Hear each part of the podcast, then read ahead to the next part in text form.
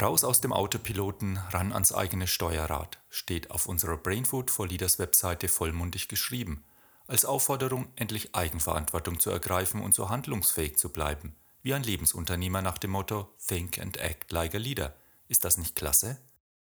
In Wikipedia finden wir unter dem Suchbegriff Autopilot folgende Definition.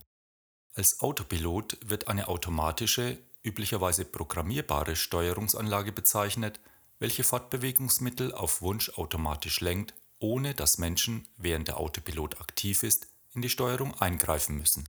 In der Regel handelt es sich um einen Computer, der Umgebungsinformationen von den Instrumenten des Fortbewegungsmittels verarbeitet, um zu ermitteln, wie das Fortbewegungsmittel gesteuert werden soll.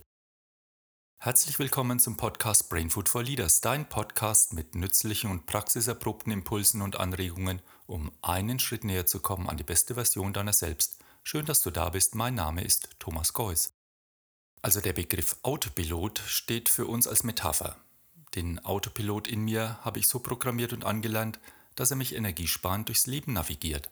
Das äußert sich dann in meinen Routinen, Gewohnheiten, die automatisch ablaufen.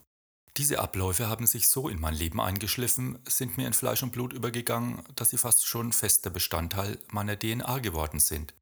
Ich denke darüber nicht mehr nach, sie laufen einfach ab. Das spart mir viel Energie. Das hat was Gutes, denn meine Energie hier ist endlich. Hilfreich und förderlich wäre es natürlich schon, wenn die automatisierten Abläufe gut für mich sind, zum Beispiel regelmäßig Sport treiben, die gesunde Ernährung, das verständnisvolle Gespräch mit meinen Mitmenschen. Aber das ist meistens mitnichten so, zumindest bei mir. Das ist manchmal auch anstrengend und erfordert Disziplin, Ausdauer und Konsequenz, also alles andere als energiesparend. Und sogar Nachdenken ist energieaufwendig. Allein schon im Schlaf verbraucht mein Gehirn 20 Prozent der vom Körper bereitgestellten Energie. Aktives Denken treibt meinen Energieverbrauch in die Höhe. Deshalb sind die Couch und die Tüte Chips auch so bequem. Das Rummotzen und die Schuld bei anderen suchen, wunderbar.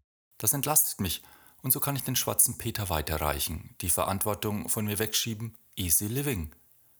Und ich habe echt gute Ausreden die ich im Laufe meines Lebens immer mehr verfeinert habe, und so muss ich meinen inneren Schweinehund nicht überwinden, auch bequem. Mein Autopilot funktioniert bestens. Automatisieren bedeutet ja Energiesparen und Energiesparen bedeutet Automatisieren.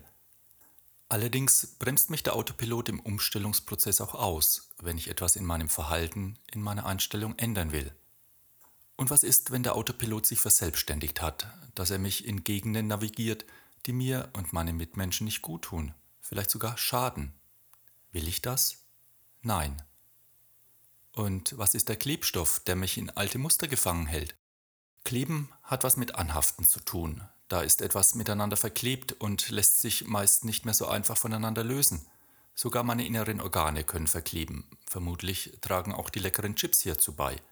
Ich hänge auch an materiellen Dingen und bin abhängig von meinen Eitelkeiten und der emotionalen Zuwendung anderer Menschen. Auch hier Klebstoff. Kleben hat etwas Statisches, Festgefügtes. Das fühlt sich nicht nach Lebendigkeit an. In dem Wort kleben steckt auch das Wort Leben, wenn ich mich vom K lösen kann.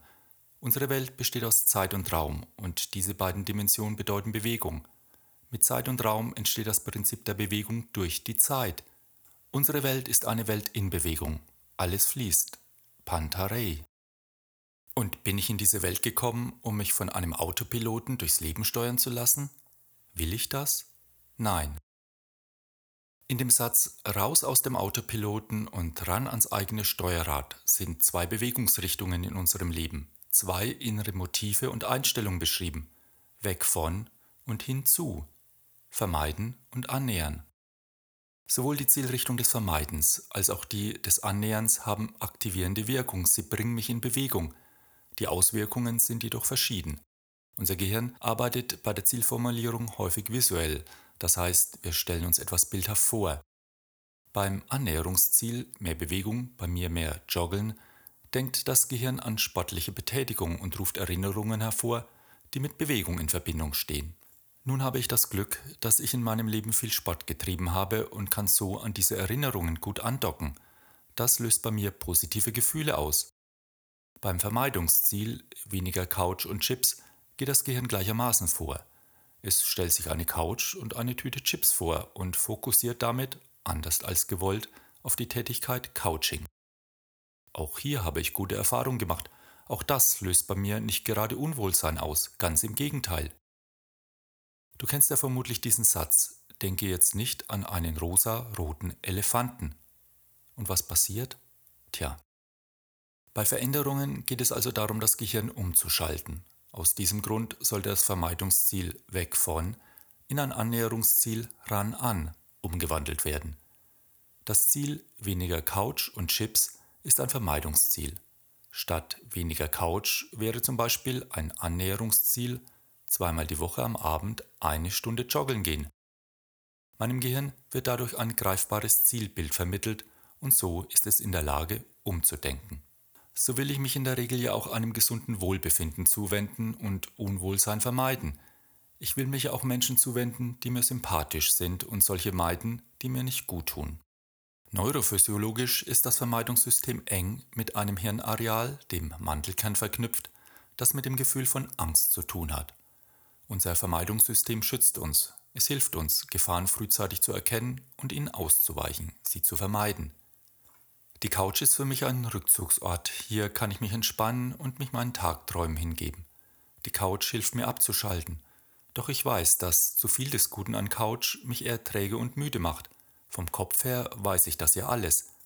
Doch wenn mich mein Autopilot auf die Couch zur Chipstüte führt, fühle ich mich dann irgendwann unwohl, ärgere mich und habe Angst um meine Gesundheit. Wenn ich mich dauerhaft in diesem Autopilotenmodus befinde, ist es mir kaum möglich, in meine Balance, in meine Mitte anzukommen. Deshalb ist es wichtig, die Energie der Vermeidung zu nutzen und in die Annäherung zu verwandeln. Wenn ich weiß, wo ich hin will, fließt meine Energie auch in diese Richtung und ich werde die Herausforderungen und auch die Probleme angehen. Wenn mir etwas gefällt, wird in meinem Gehirn das Annäherungssystem aktiviert – Dopamin wird ausgeschüttet, das mich zu mehr Aktivität anregt. Jeder Schritt auf dem Weg zur Annäherung macht mir Lust und Vergnügen. Die Freude wird umso stärker, je mehr Aktivität ich in Richtung des attraktiven Ziels unternehme. Hirnforscher haben herausgefunden, dass das Annäherungssystem am stärksten angeregt wird, wenn wir Unstimmigkeit in Stimmigkeit verwandeln.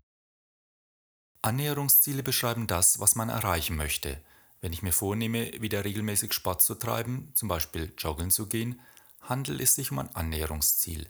Ich würde dann fokussiert und aktiv mein Handeln, Denken und Fühlen darauf ausrichten, mich Situationen auszusetzen, die zur Erreichung des Ziels mehr Joggeln beitragen. Die Brain Food for Leaders Episoden Power of Goals, Selbstführung 4.0, 8 Tipps für den Start am eigenen Steuerrad, Fünf Tipps für mehr Motivation meiner Podcaster-Kolleginnen Theresa Tauber und Carolina Schuler zielen darauf ab, sich über die eigenen Ziele klarer zu werden und Strategien für die Umsetzung dieser zu entwickeln. Ziele sorgen für den Sog, endlich anzufangen. Besonders Annäherungsziele können dabei helfen, eine gewünschte Veränderung herbeizuführen. Der Psychotherapeut Professor Klaus Grave schreibt in seinem Buch Neuropsychotherapie auf Seite 278 Während es bei einem Annäherungsziel darum geht, die Diskrepanz zu einem positiv bewerteten Ziel zu verringern, geht es bei einem Vermeidungsziel darum, die Diskrepanz zu einem negativ bewerteten Ziel zu maximieren. Deshalb ist die Positivformulierung in Form eines Annäherungsziels günstiger. Ich habe ein klares Ziel vor Augen, ich weiß, wohin ich möchte. Wenn mich mein Autopilot dorthin bringt, wo ich gar nicht hin will, zum Beispiel auf die Couch mit einer Tüte Chips, wächst in mir irgendwann die Aggression. Denn in gleichem Maße wächst in mir das Bedürfnis nach Nicht-Couch und Nicht-Chips-Tüte.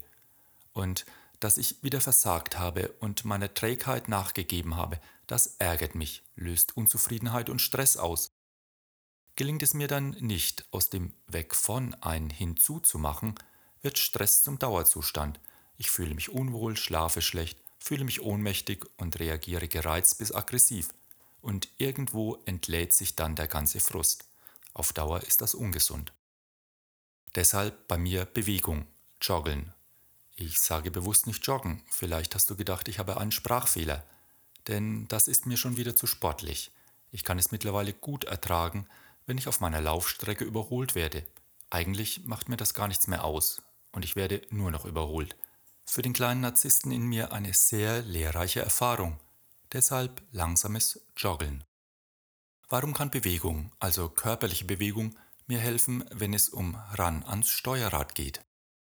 Die allgemeine Wirkung von Bewegung ist ja mittlerweile hinlänglich bekannt. Bewegung hilft sogar bei der Bewältigung schwieriger Lebensphasen. Bei Depression ist auch Joggen hilfreich. Während des Ausdauertrainings wird zeitweilig der anhaltende Fluss düsterer Gedanken aufgehalten. Beim Training tauchen solche Gedanken selten spontan auf. Und wenn, dann genügt es, sich bewusst auf die Atmung zu konzentrieren, auf den Kontakt der Füße mit dem Boden, auf die aufrechte Körperhaltung und schon verschwinden die Gedanken von selbst.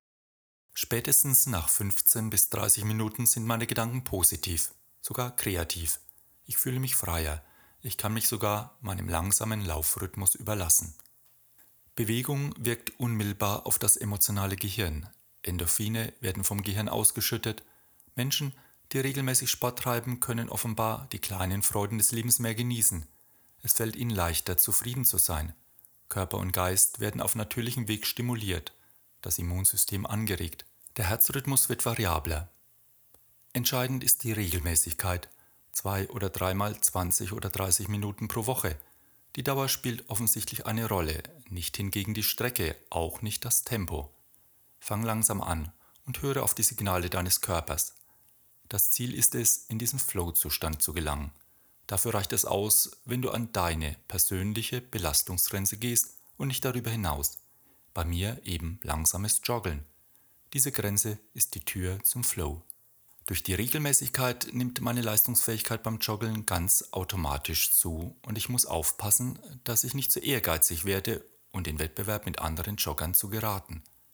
Doch schließlich muss jeder seine Art der Bewegung finden, die ihm Spaß macht. In einem Punkt allerdings wird die wissenschaftliche Evidenz immer deutlicher. Mehr Bewegung bringt mehr Gesundheit. Unser Organismus wird mit Beanspruchung leistungsfähiger. Das Gehirn profitiert davon sehr. Das Demenzrisiko sinkt, Lunge, Herz und Kreislauf werden gestärkt, Muskulatur und Skelett sowieso. Relativ neu ist die Erkenntnis, dass auch das Immunsystem enorm von jedem Schritt mehr, den wir tun, profitiert. Wissenschaftliche Messungen haben gezeigt, dass schon nach 30 Minuten sportlicher Betätigung die Zahl wichtiger Immunzellen im Blut um ein Drittel steigt. Wer sich das wissenschaftlich reinziehen möchte, Praxismagazin, die medizinische Fachzeitschrift für Naturheilkunden, der Artikel von Jens Bielenberg Muskelaktivität und Gehirnforschung in der Ausgabe Juni 2020. Wir befinden uns in einem ständigen Anpassungsprozess auf Neues, das uns erwartet – es gibt keinen Stillstand, auch keine statische Balance, diese muss sich vielmehr ständig von neuem bilden.